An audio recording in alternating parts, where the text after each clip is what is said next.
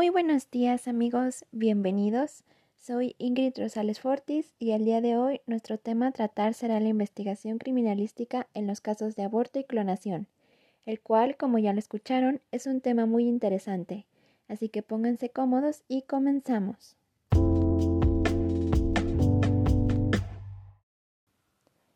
Empecemos con el tema del aborto, y para eso daré la definición. Según el Código Penal Federal, el aborto es la muerte del producto de la concepción en cualquier momento de la preñez. Actualmente en México, solo en tres entidades federativas el aborto está despenalizado. Es por esto por lo que muchas mujeres incluso viajan a alguna de las entidades en las que está despenalizado para realizarse el aborto, pero muchas otras no tienen la posibilidad de hacerlo, ya sea por falta de recursos u otros motivos y optan por realizarlo en clínicas clandestinas, sin saber el peligro al que se expone.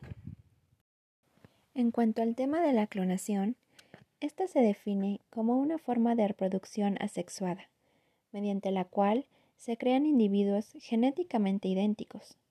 Actualmente en México se presentó una reforma para prohibir la clonación de seres humanos. Así que el día de hoy nos enfocaremos en la investigación criminalística en casos de aborto y clonación en clínicas clandestinas.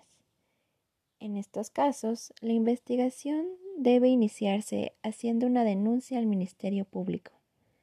Este, a su vez, hace una solicitud a la Dirección de Servicios Periciales para que le turne el caso a esta coordinación y designa el número de peritos necesarios para el procesamiento del lugar. Una vez hecho esto, se procede a proteger y preservar el lugar de los hechos, llevando a cabo el debido acordonamiento de acuerdo con las características específicas del lugar, con el objetivo de no alterarlo para conservar en su sitio original cada uno de los indicios o evidencias. Se continúa con el procesamiento, iniciando con la observación meticulosa del lugar Después de haber realizado esta observación preliminar, se deberá aplicar el método más adecuado para proceder a la búsqueda y localización de los posibles indicios. Y una vez que fueron ubicados, se señalarán y fijarán mediante la técnica más adecuada, ya sea por medio de la descripción escrita, la fotografía o la planimetría forense, con el fin de describir detalladamente el lugar de los hechos y la localización de los indicios. En caso de que se llegaran a encontrar indicios, estos se identificarán con un número consecutivo utilizando caballetes.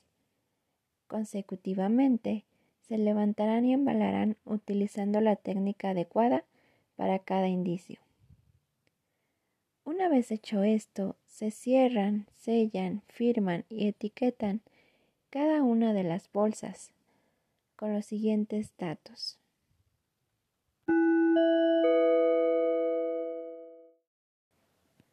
Número de carpeta de investigación. Número de oficio. Número de indicio. Fecha y hora de recolección. Tipo de indicio y condiciones en las que se encontró. Y nombre y firma del perito.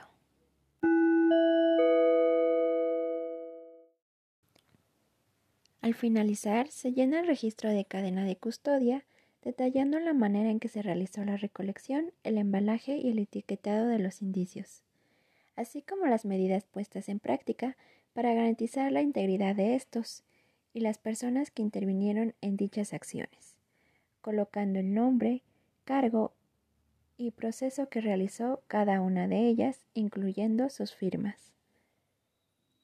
Posteriormente se lleva a cabo el traslado de los indicios a los diferentes laboratorios criminalísticos con el objetivo de que sean estudiados. Esto se hace tomando en consideración hacerlo con las condiciones climatológicas, la temperatura del medio de transporte, la presión y el movimiento adecuado, evitando así causar la destrucción de los indicios. Y estos serían los actos que el perito debe realizar en una investigación.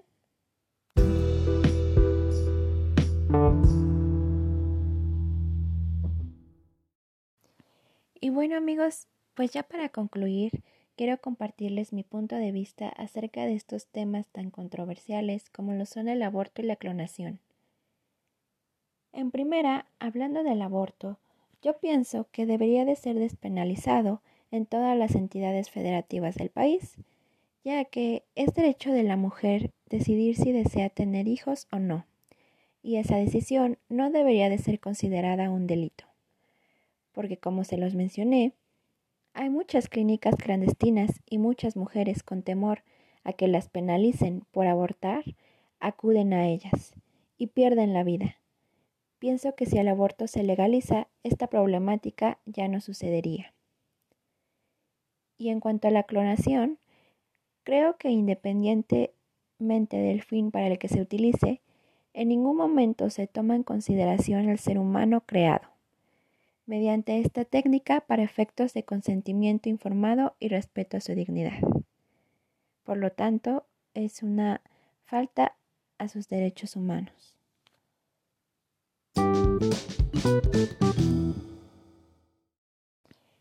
Y pues amigos, con esto termina el episodio de hoy. Recuerden que nuestro tema fue la investigación criminalística en los casos de aborto y clonación. Espero que haya sido de su interés. Sin más por el momento, nos vemos en el próximo episodio, en este su espacio. Hasta la próxima.